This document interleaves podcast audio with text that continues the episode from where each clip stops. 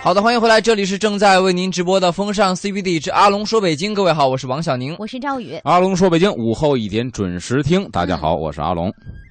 呃，咱们今天这个小宁刚才说像一个呃有一个活动要跟大家活动分预告享。对是对吧对对对，来啊、特别开心啊！要和我们阿龙说北京的听友们分享了，就是对在四月底，四月二十六号、嗯这一天的下午的一点钟呢，我们会和大家来一个主题的活动，邀请大家来参与到我们这个活动当中来。嗯，这个主题名字叫做“阿龙带你游大观园，情系红楼文化”。我成对，刘姥姥了是吧？嗯啊对对对对，古有刘姥姥，今有阿龙， 姥姥关龙。龙姥姥呢要带我们去大观园里玩耍一番哈。此时此刻呢，就是要跟大家介绍到是我们这个整个活动的内容。嗯啊，其中就可以我们说到的是游大观园，沿路呢会有这个专业的这个他们园内的解说员给我们介绍这个红楼建筑以及文化。嗯，同时呢，我们会有听友的分队，据说到时候我们可能会分两队儿。我们有对主角队，嗯，嗯有这对个男女主角嘛，大家可以想象是哪两个男女主角。啊对对对，然后最后还有我们还有听阿龙开讲，然后来还有同时呢，我们会品尝到的是北京传统的茶点南来顺的小吃，哎嗯也特别的赞啊。又有吃又能玩儿，还有阿龙给我们分享好玩儿的这个传统文化。我觉嗯得这一天您什么活动都得取消，四月二十六号就得来大观园。对，下午一点钟哈，嗯对我们怎么报名呢？跟大家说一下了。嗯那个在节目的时间段当中呢，你可以在这个都市之声的官方微信上面留下我要参加，然后姓名、地址、电话就可以报名了已，经有人在这儿留言了，第一个留言的是橙色的月亮，是吧嗯？哎，说这我什么们呀铁一粉定要了。他说我一定要参加，因为我们家门口儿好嘞，啊、就住你大来观园的门时口儿候。来两份小吃，给你两份儿，你看看，哎，龙哥已经承诺，你这个承诺对能兑现 吗？整个那南来你知顺道就的是我拉来的，不小是吃广告，你知道人家吃饭的量吗？你就是两份儿，没关系啊，嗯那能个管饱吗？豌豆黄一个，然后驴得滚一个，剩下的是豆汁儿六份儿，哦喝饱为 止。这是一灌一个水饱回去了呢。是一个女听众哈，欢迎到时也是候姑娘呃到场来参与我们的活动。对，好嗯，嗯我。们进入阿龙说北京。对，今天咱们的主题呢，我想叫“丁香花海法源寺”。其实这主题我啊本定是下礼拜说的，但是昨天翻微博的时候，突然发嗯现，因为每年呢，这个法源寺的丁香诗会举办的时间不一样，嗯看天气而行。哦我突然发现，法源寺的法师发的微博，嗯嗯四月十号，就是明天的中午十二点，哦啊，然后开始预备这个丁香诗会了，嗯整个一下午的时间。所以说，我就把这选题今天临时给提好前了。嗯今天、明天两天，咱说说法源寺。正好您礼拜五下午如果有时间去参加一下法源寺的丁香诗会，是的，这是一直很有名的。当那年明天下午从来没有参加过，我跟你说，当年徐志摩都参加过，真的，就那很我有一历定史要的他的偶去啊像我的偶像，我一定要去。哦嗯。那穿的哎跟那就是陆小曼似的，是吧？嗯啊怀念徐志摩啊。我们再说一下时间，是明天下午嘛明？天下午大概明天几下午点可以去？基本上就是在他这个官司之嗯前，官司大概是四点吧，嗯，就是说这一整个下午十二点四点都会有相关的活动好，嗯啊、不错。明天下午班儿不用上了啊，火去法源寺去。那我得上班啊、明天你也得上班。对，我咱们都今天得说上说法源寺嗯啊，法源寺呢坐落在古老的南城嗯啊，这个赵宇故居的旁边儿。故居，赵我云我故立马居 我立马上升成一名人来着。赵宇就住在牛街西里小区， 对，是西里法小源区寺西啊，里，法源寺西对里，嗯啊，就正好挨着旁边儿，特别近，就是对 他们家，嗯然后呢往东一溜，他们家杂技团法源寺，家啊家这三家不是挨着，嗯，嗯，还真是我们家楼旁边是杂杂技团团，在旁边看法源寺，哎对所以特别地近嗯而法源寺呢，其实从唐朝贞观年间，嗯贞观十九年开始修建的，当时呢不叫法源寺，嗯叫闽中寺。嗯，其实最早之前也不叫闽中寺，啊咱，得说到它的历史，整整这个工期花了五十一年，这么就等于长时是间啊又修又停，然后加盖，然后扩大，再修再停，嗯，五十一年的时间形成了这个闽中寺。嗯五十年相当于就是两辈儿人的经历那放在可上不面对了。因为最初呢，他只他到武则天当政的时候嗯才彻底完工，嗯但是修建起初修建是唐太宗李世民，嗯这就得说到一个咱都知道的一场战争，就是唐朝贞观十九年发动的对这个高丽的战争，嗯啊就是唐太宗东征高丽嗯啊。嗯其实这是法源寺一个缘起，有了嗯这场战争，才有了法源寺的一个雏形。嗯这场战争呢，从贞观的十九年二月份开始筹备，然后呢，两个月之后，在四月份嗯于北京这个地方，当时做了一个部队的集结。嗯当时这是幽州城嘛，嗯对吧？唐朝的幽州城做了一个集结之后，开了一个誓师大会，嗯等于这是一队人马，这部队浩浩荡荡的开赴辽东战场，嗯就开始唐太宗东征高丽，这战争开始了。嗯当年的集结誓师的地方，在多长时间呢？半年多之后，嗯悄然建起了一个建筑，嗯当时叫闽中阁。其实这是法源寺第前一身个建筑，嗯，也是最起初的那个雏形。嗯一个阁楼，对，一个阁楼。嗯哎，所它以现在是最后一个店吗？现在不是最后一个殿，它是哪一个店？但是它的高度比现在最后一个殿要高出许多。那它概大概现在是哪个店呢？现在有吗没那有个了地方嗯大概其就是现在说闽中阁这个地方，嗯但是现在所有法源寺的建筑都不是唐代的了，嗯都是明清时期的了。嗯哦明白所以那个阁楼的了嗯高度啊、建制已经跟唐朝完全不一样了。嗯嗯嗯那么咱把时间拉回到唐朝，好，说唐朝呢，贞观十九年四月开赴辽东战场，开始这个战役。嗯，当年十月份的时候，就打了半年的时间，嗯这个战争结束了，然后班师呢就回到了幽州城，但是等于嗯呃等于是从春天开始打的，春打天到了打到了呃秋天，秋中期了，嗯嗯，啊、都不能算秋中期，因入为冬了吧？入冬了，嗯因为它是按农历嘛，哦，农历十月份等于算十一月份中秋了，是八月十五，对嗯，比中秋都晚了一个半月，嗯等于班师回到北京，但是消息并不利好，嗯因为整个这个战争打得并不顺利。嗯等于唐太宗呢，让这个部队在当时的幽州城（现在的北京）嗯休整了一个月的时间。嗯，这一个月时间休整完之后，在这个地方建起了一个，就是闽中阁、嗯嗯啊，用这个地方来，第一是什么呢？悼念这个阵亡的将士。嗯啊第二一个传闻呢，就是说这个地方是掩埋将士尸骨的、嗯哦一个坟丘，嗯等于是坟丘旁边建了一个灵堂似的这种建筑。哦明白了啊嗯所以这个很有意思。现在很多人说说这个法源寺就是建在坟丘上的一个寺院，嗯，嗯说闽中国国那大地基底下就是一个大坟坑，嗯哇但是说里边到底埋的是他的尸骨啊，还是说烧完之后带的骨灰啊？嗯现在反正我没看到相关资料写的很清楚。嗯嗯一直以来这个地方就非常的神秘，嗯以至于法源寺的很多。传说民间传闻很多啊我去寺院打听，比如法源寺，它寺院咱中路不是可以参观吗？嗯啊它的西路和东路都是人家自己的宿舍，啊对疗房，对嗯在啊东路的疗房有一个地儿叫四怀居啊啊，四怀居有一个很诡异的传说。 啊那一会咱们儿在我们会在节目当中分享我吗？估计这不能在国家媒体说这个 事儿，但是当寺院里很多僧人都会有都知道这个传说。嗯那个为什么叫四怀居呢？它是一个四合院儿，嗯，嗯四合院儿呢我知道四你个说的角那个地儿啊，嗯一个角儿种棵槐树，嗯所以叫四怀居。嗯哎呦嗯，嗯当然这槐个树建我听们筑着知就瘆道，其得实慌啊在院子里种槐树，它也是呃，后来我查了不，呃清代的时候是不吉利的，就对槐不进宅。那对啊，明代它明代的建制，明代槐树栽在院子里还就有可以有先是例，吗还有先例，啊啊，所以这个建制是好吧明代的建制嗯啊啊，反正就是就跟那个就就就对吧？啊，啊大家把可以一上飘网去赵查一宇查，赵宇，你可以有空的话晚上去那溜达溜达。啊，晚上反还正真就关于进去白衣溜飘达飘过的传 说呗。白衣飘飘的年代，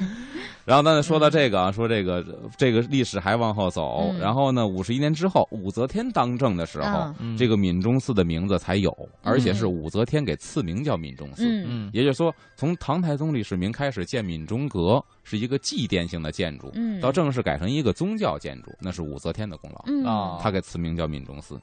那武则天呢？咱知道，在封建社会，嗯男尊女卑，这可以说中国第一个女皇帝，对，嗯颇有传奇色彩，嗯对吧？现在电视剧也前阵子热播《武媚娘传奇，武媚娘传奇嗯》，对吧？那个嗯镜头卡的特别的死，这脖子一下就不能。当时这个我们这都大个头照，嗯大头照啊，，嗯他呢，这个武则天呢，嗯跟这个佛教有千丝万缕的联系。他为什么兴建这个这么大型寺院呢？因为你给我们讲过，当时啊对也是来赵对于宇说他这这个可能没有你讲的好啊，这个当时对于他继承这个王位嘛，很多人都会有质疑，嗯哼，民间的质疑就更多了。他怎么能说服大家呢？嗯哼他就用这个宗教才能说服大家，大肆兴建，就是应该说是京城或者全国吧，对全国大肆兴建这种佛教的寺庙，对，也是为了给自己当政找一个理由，说自己是释迦牟尼佛的后裔、呃，嗯弥勒后佛，代弥勒弥勒佛佛的转世啊转世，对对，嗯啊，他其实啊，武则天有一个很传奇的历史，他曾经在这个。呃，当时嗯这个长安城有一个叫感业寺，一个寺院。嗯呃武则天在那儿四有四待年了出很家的久经历，，啊对这个电视剧哦她也当有过反尼姑映，对，这个电视剧里面有有有反应。对哎有他反出过应家嗯啊，清能古佛为伴。就剃了头都那么漂亮，都是那么妩媚。对对对，后来看那剧照，好像范冰冰也是，我不知道是嗯对剃的还是做的啊，应该嗯是他们会剃短，然后戴一个那种发箍似的。对透明的，反正他有这么一段经历。嗯嗯然后呢，从这段经历之后，可以说这段经历呢，一来是让他沉淀，嗯嗯二来一个呢，其实对于他以后，像刚才赵宇说的，嗯哦用宗教来统治或者用宗教影响政治，有很大的一个裨益是什么呢？因为他了解了宗教的内涵。对，从这四年开始研读佛经，他了解之后，嗯才能够把这变相的去压在政治上嗯啊。这是武则天比较精明的一个地方掌握它才能嗯运用它啊。所以你看，，当时非常的虔诚，后人有嗯评价说。其实假虔诚，为什么？如果你真虔诚的话，你为什么要还俗呢？对对，你一辈子可以清灯古佛嘛。对，啊嗯对，还图之后开始大建寺院，嗯包括说洛阳龙门石窟，按照他的形象。嗯当然后来在这个政治上，他也是一个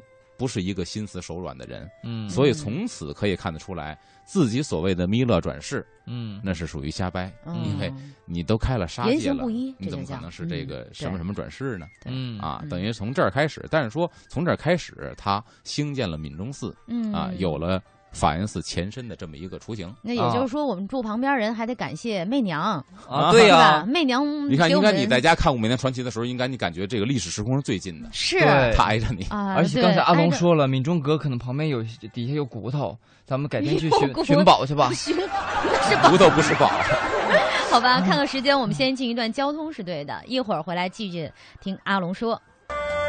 欢迎回来，这里是风尚 CBD 之阿龙说北京，各位好，我是王小宁。我是赵宇， 大家好，我是阿龙，咱们接着说丁香花海法源寺。嗯好嗯刚才说到唐朝武则天时期有了法源寺的雏形，就是闽中寺。哎，那么时间更迭到了金代闽中寺，嗯要提到一个事情也很有意思，就是这个宋徽宗、宋钦宗这爷儿俩嗯啊被囚禁在闽中寺三个月的故事哦，啊。这故事发生在什么时候呢？先说这个宋钦宗啊发，生在宋朝，宋朝听出来了。就是宋金交兵的时候嘛，那肯定跟元代没关系，啊那会儿还没有元代呢，对，对吧？这个宋钦宗嗯叫赵恒，是当时宋徽宗的长子。嗯，二十五岁登基，只做了非常短的三年的皇帝，嗯因为这个整个就完蛋了这个宋朝。那么北宋宣和七年年底呢，金朝部队南下来侵犯，嗯在这个危难关头，嗯，这爷俩真是不找钱儿。宋徽宗就把一个烂摊子，这个摇摇欲坠的国家抛给儿子，自己碎了嘿不管了，嗯我管不了了。嗯，然后抛给儿子之后呢，这一下，这个这个这个儿子也没盯住也，慌了嗯所以就有一个很著名的历史事件，《满江红》咱都啊读过啊吧对靖康耻犹未雪，臣子恨何时灭，就是靖康元年嗯啊嗯啊，靖康之难，对吧？吧？然后呢，宋钦宗就启用这谁呢？李纲来保卫东京汴梁城嗯啊。 这李纲是当时一个怎么说呢，也是一个病急乱投医，找到李纲这么一大忽悠李刚这名儿听着真挺 熟的，二十五啊我。同学有一个叫李 刚，当时是这个汴京在河南开封嘛，然后说嗯这个金兵来犯了，怎么办呢？嗯？说这个咱们啊，先割让太原等三个镇哎，就先割地，把北边地先割哎了，呀，这那么投降早了那么早就开始学对，会以割示地求了，和。啊我们能不打就不打，嗯当然对方肯定是要吃掉你的。是啊，嗯啊，不打是不可能了。嗯当然呢，这一切于事无补。于是乎呢，这李纲保卫不力，被罢免了嗯啊。但是你官儿罢免了，你地也没了呀，嗯对吧？？十一月底呢，这个金兵围剿汴梁城，当时呢，这个宋钦宗手下一个大臣叫这个郭京，嗯这郭京呢比那个李纲还能忽悠嗯啊？为何呢？因为郭京就给他献了一个守城之法，嗯，这名儿一听你就能喷了，叫什么呢？叫遁甲守门法，奇门遁甲呀，哦遁甲守城法，这又术士了，又挺有又把术士自己的当诸葛亮了。嗯啊你要真有那本事也行嗯，看你有没有诸葛亮的本事。啊然后弄这么一个守城法，哎呦，开始排兵布阵，说咱们这以小胜多，这城就能守住。嗯然后宋钦宗呢，也是当时热锅上的蚂蚁了嗯，就听信了，说你当死马当活马医吧嗯，咱就试试这个遁甲法嗯嗯啊。当然这个时结候果呢，呢？北宋是强弩之末呀，嗯你甭管再怎么排兵布阵，你实力比人差得太远对了，嗯对吧？结果还是被第二年就被这个汴梁城被金兵给攻破了。嗯被攻破之后呢，北宋正式宣布灭亡。嗯那么徽宗、钦宗爷儿俩就成了俘虏了。嗯那这个金兵一看，好，皇上也逮着了，咱们得嗯把这一干人等得压到咱们那边去啊嗯，不对能让他在这儿啊，万一当他再起事呢？当人质哎，嗯对，压走这个金朝啊，嗯你还别说，人家虽然要说文学底子嗯，或者说心眼子不如你们宋朝人，嗯人家金戈铁马，人是一把好嗯手。胸怀挺但但但是挺他有时候吧，他想那辙也特好玩儿。大嗯嗯哎，说这辙你就就觉得挺有意思。当时抓了多少呢？包括钦宗、徽宗啊，嗯徽宗、钦宗这爷儿俩，嗯一共抓了是一万四千多的嚯俘虏这么多人啊。啊，这俘虏很多呀。嗯那哎你一万多人，你压这一万多人，你至少你不可能一万多人，你至少得三万人压压这啊，对呀这个这嗯个但是犯人呢，吧他们当时又没有这么些人，啊，咱也怎么说这办人怎么的这个人里边的这个构成都是什么啊？他们还挺会挺会找人的，就啊逮人还得还得分波儿啊，啊，咱得花嗯大的逮，得有用的人。首先来说呢，这个皇宫里边后宫嫔妃啊，这些个宫女儿押了三千多啊啊，咵押出来，然后皇室成员，你的皇亲国戚，嗯啊对？吧？这押了四千多人，嗯因为你们都是这个造反的这个隐患，嗯对，必须得押过来。达官显贵五千多人，嗯啊，这帮人是留着有用的，对吧？嗯因为要钱啊对国家搞建设，对那经济上你也得给支持啊。啊！还有呢，各行的工匠三千多人，哎呀，哦好明白吧？嗯，对吧建设国家呀手工艺人得需要，哎嗯学生需要。然后呢，这个外带民间美女三千多人，这是准备回去邀功去了，是吧哎啊！你看看全压好了之后，然后呢，嗯一看这么多人，嗯说一万四千多人，万一这个半道上这帮人闹事儿，啊对他造反，咱还麻烦了。嗯嗯所以呢，这个金人就想一辙，特别逗，说干嘛呢？把这一堆人呐，嗯咱分成七组，给劈开了，哦一万嗯是四一到千日嘛，按照这时间分的嗯嘛。时间不是时间分的，哦，一我以为就一是天一压万波四，千人。哎，对，你说那个是不是按一一到百压？对啊，他不是这么压的，嗯哎你后边听，他比你还聪明，他先 把这一万四千人呢嗯，给分成七波，那人家大大减少，两千人一波，是啊，啊吧对？你再造反就没那么容易了。嗯对，然后呢，不像赵宇说的似的，先说这个徽宗，徽宗嗯是第四组，钦宗是第七组，哦，就特别行动小组啊，这组长，嗯把你们爷俩还得分开了，啊从哪里谋面？嗯然后咱们当时押赴咱们这边呢，是嗯也是经过咱们北京、哦燕京，幽州，嗯这是一个中转站。嗯那从这个东京、汴梁、河南开封押到北京去，嗯，咱们同一天启程，嗯七波人不能造反怎么办呢？走七条路线，啊哦，分开了走彻底断了你们能哦你联谁也手见不的着谁，面啊相，对吧？嗯咱同一天走，然后差不多同一天到，嗯时间没耽误呢，你们还见不着面。哎，嗯聪明，所以呢，当时宋徽宗走的是哪儿呢？嗯有一个记载，宋徽宗从河北到，嗯啊过黄河，走河南安阳，经过河北邯郸、保定，然后呢，涿州、良乡、宛平城进燕京，走的是京石高速。啊，是京师高速，京石高 速，然后宋钦宗走到哪儿呢？啊嗯是过山西长治、榆次、太原、大同到北京，走的京藏线哎 儿。哦，你想想，那等于是在大同呢，这个钦宗又停留了三个多月、嗯啊。然后呢是七月五号启程，嗯，当时呢是经过怀来，从居庸关进的燕京，走到京藏线儿。嗯，这么一来呢，这个徽宗比钦宗呢早到燕京嗯五十多天，啊就一个来月。七月十五号，这嗯这日子倒霉催的鬼节。嗯中元节，哎，对嗯，，你还记得当年这个亲征？咱说这明朝的亲征，哦，那大对，太监英宗选的亲就是征这时候儿，七月十五号，七月十五号出发的啊，对，哎，一个月让逮那儿了个啊，啊。当时徽宗进城了啊，嗯钦宗进城了，紧接着呢，就是和这个先后到达的这个皇后啊一起就囚禁在了这个嗯哪儿呢？就是法源寺，嗯哦等于当时宋钦宗囚禁在法源寺。哦，嗯那么囚禁这段日子呢，这宋钦宗经常起来去看看自己的老子、自己的爹，嗯就是宋徽宗。嗯，宋徽宗没囚禁在法源寺，在哪儿呢？他囚禁在延寿寺。哦延寿寺现在这个寺庙是没有了，嗯，在在哪儿呢？就是在和平门外的这个琉璃厂。哦和平门外琉璃厂，现在去那儿有一地名叫延寿寺街嗯，哦啊，，等于是他囚禁在那儿。其实从这一点可以看得出来，就是金人对于他们爷儿俩的看管算是比较宽松的。啊还能出门他看能爹从牛街溜达去和平门去去看看他相爹当去。松，对，一个是比较松，嗯一二一个比较人呢性化哦是金人觉得你们这帮人已经完全没戏了。啊放松警嗯惕，就是你们这人想造反一点戏没有嗯了，你就去随便溜达去吧，他真是看不起你是一种羞辱了。哦啊嗯所以我们看这个宋朝，咱上次说瘦金体，有时候大家看嗯瘦金体，回去好好看一下瘦金体。被压抑的，我曾经就是听书法家讲课嗯讲这个瘦金体，北大的一一个老师嗯讲这个瘦金体，他用了四个字特别的到位，就啊是怎么剑说嗯拔弩张。剑拔弩张，嗯，就是你看他每个字都是剑拔弩张的，嗯都较着劲，但是他又特别瘦，嗯，就说白了，就一个小瘦子面对一个大壮，啊你又想打他，你又不服，你又打不过他，你就那种警戒的状态，嗯就那种状态。所以说，你看，就是嗯文字这个东西有意思啊，时代的烙印，当时的这个环对境能够投影投射在这个文字小小的那个形态当中去，对对对，嗯，有意思。而且呢，这闽中赛在历史上好像跟皇上还有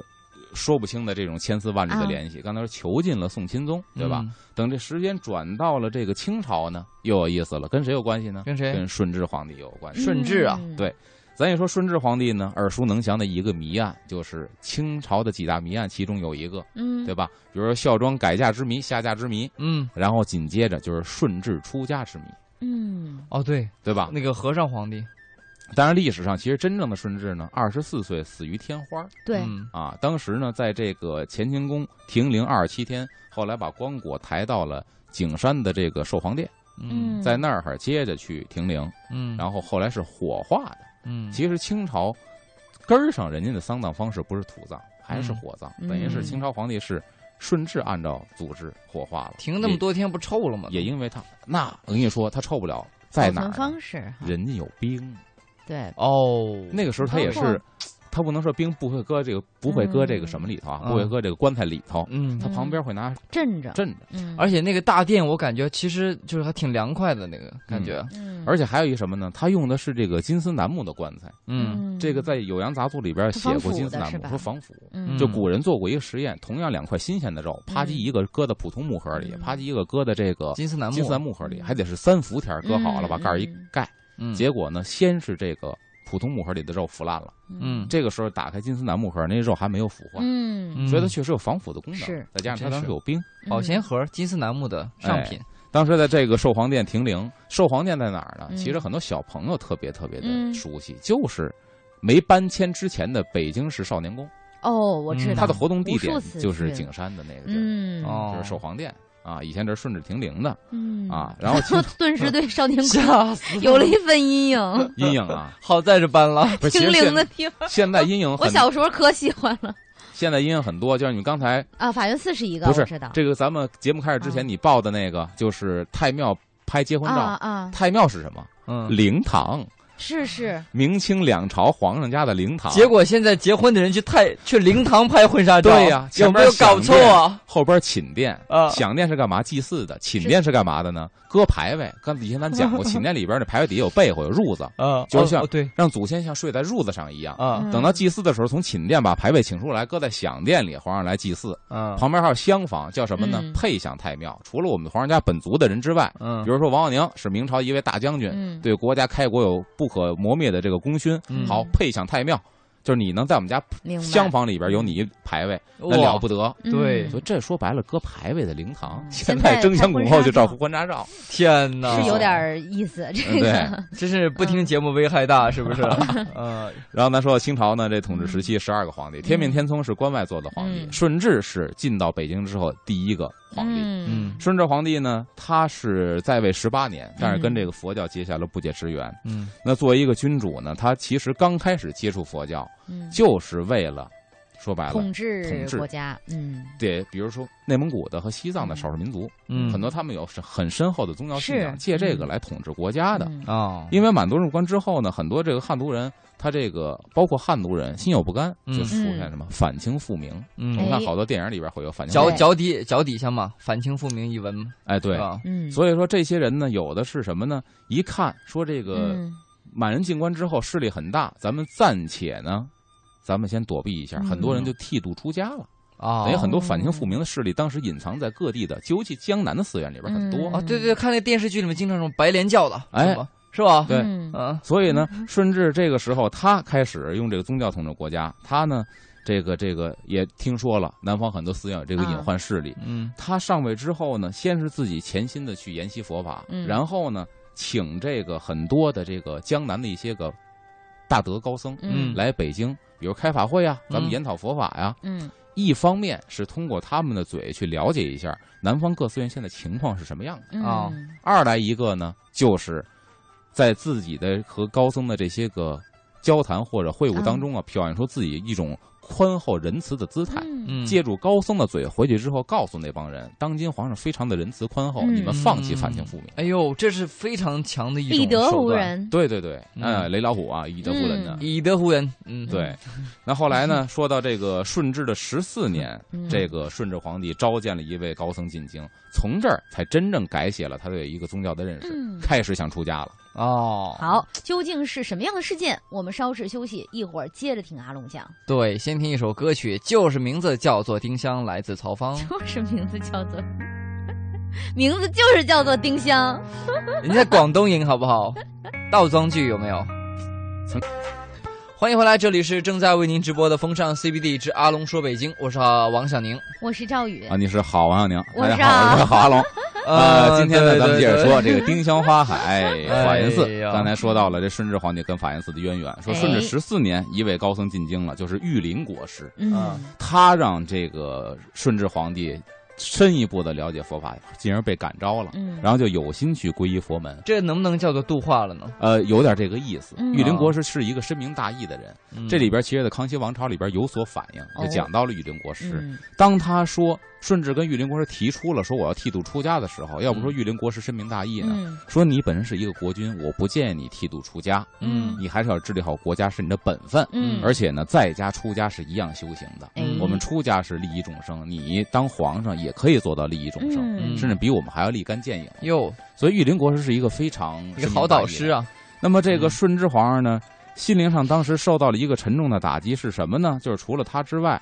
还有就是咱说的董鄂妃的去世，嗯啊，对对对，他心灵上受到了很大的打击。一看这个我投到玉林国师门下无门了，怎么办呢？嗯玉林国师手下有一个徒弟就是行僧，嗯他找这和尚说：“干脆我找行僧给我剃度了。”行僧这个和尚呢，要不是小呢嗯不懂事儿，啊他，真答给应剃了，我我行，我给你剃度。嗯然后定好了哪天剃度这日子，一下就惊动一个孝庄一个玉林。嗯嗯，你说这皇上出家是不可能的，这得摁住是啊了啊，对吧？嗯，嗯于是乎呢，说最后想一辙，怎么办呢？就是玉林国师说，我不能够惩治皇上，那我对没这胆儿，但我能惩治我徒弟行僧，嗯这是佛门中的事。嫁柴我，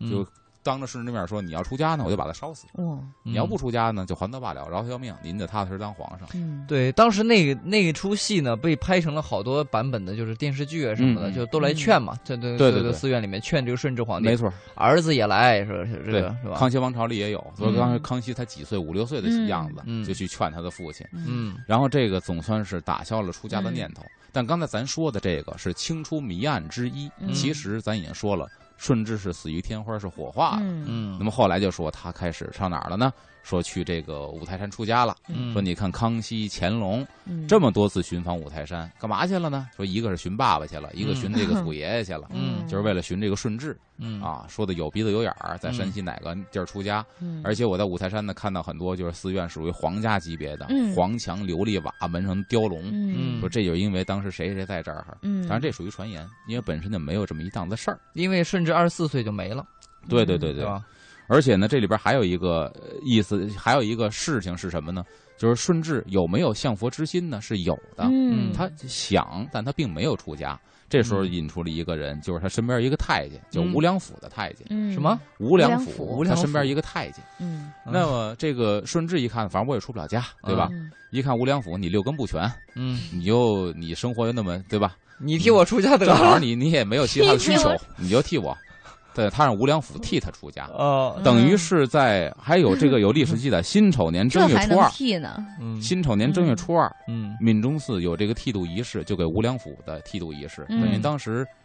顺治嗯，把吴良辅当成自己的一个影子了嗯，啊他亲自来到法源寺，就当时闽中嚯寺参加这个剃度仪嗯式。啊，那么在初七晚上，这个时候你看初二到初七。嗯嗯五天的时间过去了，嗯大臣们得知顺治天花嗯已经发作了。嗯然后呢，初八又过了一天，嗯顺治下了遗诏，嗯等于是吴良吴良辅出家大概一个多礼拜之后，嗯顺治就驾崩了嗯哦啊，也算是了却他一桩心愿嗯啊。嗯其实关于顺治出家很多事儿，比如说除了五台山，还有什么天台山慈善寺，嗯说那嗯地方有一个什么魔王菩萨，就是顺治嗯皇帝如何如何。这里边呢，呃，光绪的帝师翁同龢在他的一个日记里边写到了这么几句话，他亲嗯自就是说郊游的时候来到慈善寺，说写到一首诗，看到寺里边有一个题壁诗。嗯写的什么呢？我本西方一纳子，为何流落帝王家？嗯回来他报告顺治说，那地方很可能那个所谓魔王菩萨就是你们家祖上顺治。我嗯本西方一纳子，就是我本是一个逍遥世外的一个罗汉或者修行人，嗯呃，为何流落帝王家？嗯结果我生在帝王家，必须当一皇上。说这口吻呢，就是皇上的口吻呢，啊对呀嗯所以就增加了这个谜案迷扑幻朔色迷离彩的这种嗯迷幻色彩。嗯嗯，历史很多线索啊，值得我们去探究。对，哎，嗯其实说到这个法源寺呢，除了跟皇上有关，嗯还跟一个著名的文物有关，就是全世界第一尊木雕佛像。哦木雕佛像，全世界第一尊因，为全世界对全世界第一尊佛像就是木雕的嗯啊，也是很有文物价值的。嗯曾经它也流落辗转流落到法源寺过。哎，这个故事我们看时间嗯啊，稍事休息一下，一会儿回来听阿龙说。欢迎回来，这里是风尚 CBD 之阿龙说北京。各位好，我是王小宁。我是赵宇大家好，我是阿龙，咱们接嗯着说丁香花海法源寺。刚才说到了说，呃，很有文物价值的第一尊佛像，啊，嗯因为这个它有一个起源，在印度历史上有一个起源，嗯它记载说这个释迦牟尼出生的时候，嗯很有意思。他说他母亲这个摩耶夫人是站着，然后嗯右肋生下这个释迦牟尼，有些神话色彩。嗯嗯，前两天有朋友跟我说，说我看到这个一视频，说印度人生孩子站着生。我说其实这没有什么奇怪的，中国人古代也是站着生孩子，哦嗯对，啊躺着生孩子是后来的事儿，嗯确实是站立的这种分娩方式。嗯那这一点其实跟这个史料记载的是吻合的。嗯后来呢，他生下来没多久，他的母亲就过世了。嗯那后来等他自己修行成佛之后呢，说有一天要去另外一个世界给母亲说法去度化，嗯这么一个有一国王叫优田王，嗯，人这个时候就祈求佛陀说：“您如果去了那边，嗯对吧？我们见不着您会倍加想念，怎么办呢？嗯我希望您能允许我们塑一个像留在世间，寄托我们这种想念的这个情感。嗯因为释迦佛活着的时候，他非常抵触说立像。我们现在看嗯尼泊尔或印度去旅游的话呢，嗯嗯很多有这个佛足印儿，嗯一个莲花的一个石基上有嗯两个脚印儿。其实这在以前就代表佛陀，嗯因为他在《金刚经》里说哦“凡水有上，皆是虚妄”，就是你能拿形象去描绘的东西都是虚妄的，嗯都是不真实的，所以他很就反原来对他们立没像有，那个面向的雕塑是吧？嗯都是拿脚印儿来代替。嗯后来呢，有了这经过祈求之后呢，说好吧，嗯那找一工匠拿这个檀木去嗯雕一尊佛像。那嗯么檀木有什么讲究吗？檀木因为它本身是香的，嗯，它是香材。嗯那他去雕佛像的时候呢，工匠也琢磨说，我雕佛像跟画画一样，长时间看模特儿，嗯我这么盯着佛看的话，可能嗯不太静。说佛陀，你站在水边上吧，他嗯倒着水里倒影，这样的话嗯看着倒影雕的话呢，可能恭敬一些。嗯，于是乎呢，就是世界史上诞生了第一尊佛像，叫旃檀佛。嗯，旃檀佛就是站立的，用檀木雕刻出的佛像，就是嗯世界上第一尊佛像是站着的。哦站姿的佛像。然后呢，他雕出来之后，这尊佛像就保留在这个印度了啊，人世间。然后嗯释迦牟尼去那边说法。啊嗯等到后来，咱说辗转反侧，从秋兹就来到了咱们中国。嗯是谁带过来的呢？著名的大翻译家就是鸠摩罗什。嗯，所以以现在我们有时候看这个佛经的译本，第一句话都会写到这个瑶琴三藏法师鸠摩罗什译。嗯嗯或者姚琴三藏法师，呃，两大翻译家，一个是咱们太熟悉的嗯唐三藏、嗯啊唐僧，嗯另外一个就是秋兹国的鸠摩罗什，嗯嗯把这个梵文的佛经翻译成咱们汉文，这两大大翻译家，他把这个像给带到了咱们中国。嗯哦，然后后来呢，这个咱说了，徽宗跟钦宗两人被俘，当时嗯是在汴梁城。嗯那么被俘之后呢，一看把这个皇上已经押解到北京了，嗯那珍宝也肯定不能放过呀。嗯那其中这世界第一尊佛像绝肯对定是珍宝，贝，对就连同徽宗、钦宗被俘的爷儿俩一块儿就来到了北京。嗯哦来到北京第一站，说的钦宗是囚禁在法源寺，那么这尊佛像也供奉在法源寺。啊，哦这么但是巧，现在已经不在了吧？现在后来是又辗流转离反失侧了很所，多地儿，后来辗转反侧到哪儿呢？嗯辗转到反哪儿侧到弘仁寺，就是现在西安门附近有一个寺哦院，这寺院没了。嗯为什么呢？弘仁寺是一九零零年八国联军入侵北京的时候，嗯一把大火烧了弘仁寺，嗯哦嗯连同弘仁寺在这尊佛像全给烧了，哦这没了没了。所以太这是可一个惜了我可以说这是一个世界传艺世术珍史宝上的一个嗯巨大损失。呃嗯这个佛像是等身佛像吗？啊呃，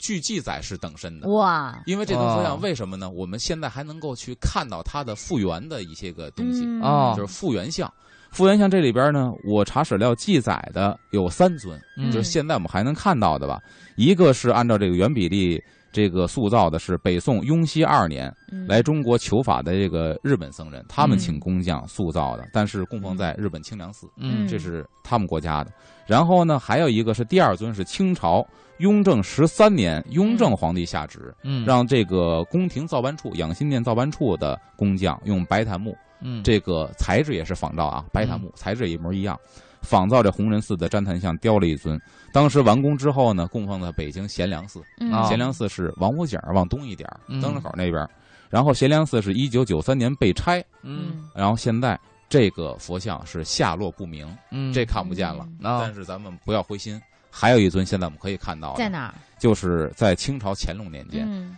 乾隆为自己的母亲钮祜禄氏，嗯就是传闻的甄嬛，嗯啊为她修建了一个佛堂，这个佛堂就是在雍和宫倒数第二进院儿嗯啊哦的东边叫照佛楼。哦因为那儿有一个金丝楠木的佛龛，说嗯雍和宫有三绝，一个是金丝楠木的佛龛，嗯一个是十八米的大力佛，嗯一个是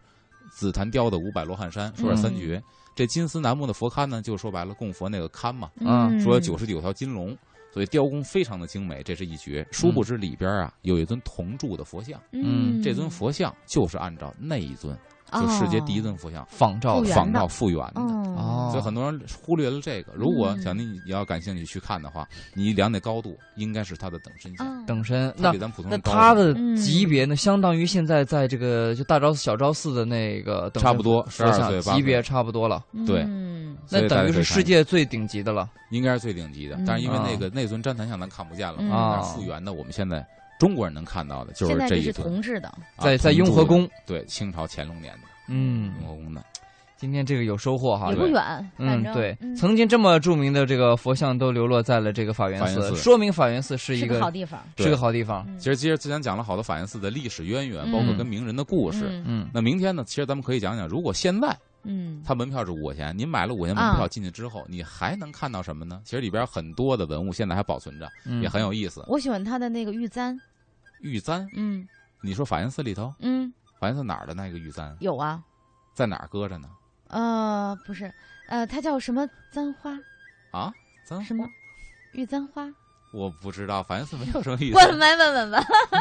玉簪，不管怎么样，就是叫什丁么香花簪海嘛，花法源对寺。那其实啊这个时节呢，就是阿龙提醒的是明天下午的这个一明天对，应该十二点12到点下午的四点多四，点丁钟，香花丁卉，香诗会，诗会嗯哦，他会以那个他会请到好多，比如文联的、书啊哦法家协会的、吟诗啊作赋，嗯对朗诵家协会的，哦，边朗诵边书法，啊，那个真有好免费茶吗？呃，免费茶应该轮有吧有轮不到咱们喝，啊哦，那咱们自备茶水，然后去听听，赏着丁啊香，然后听听着着这朗个对朗我，诵我不代错嗯表这个徐徐志摩呃传人哈，待会儿好啊然后去去看一看这。怎么姓王呢？这是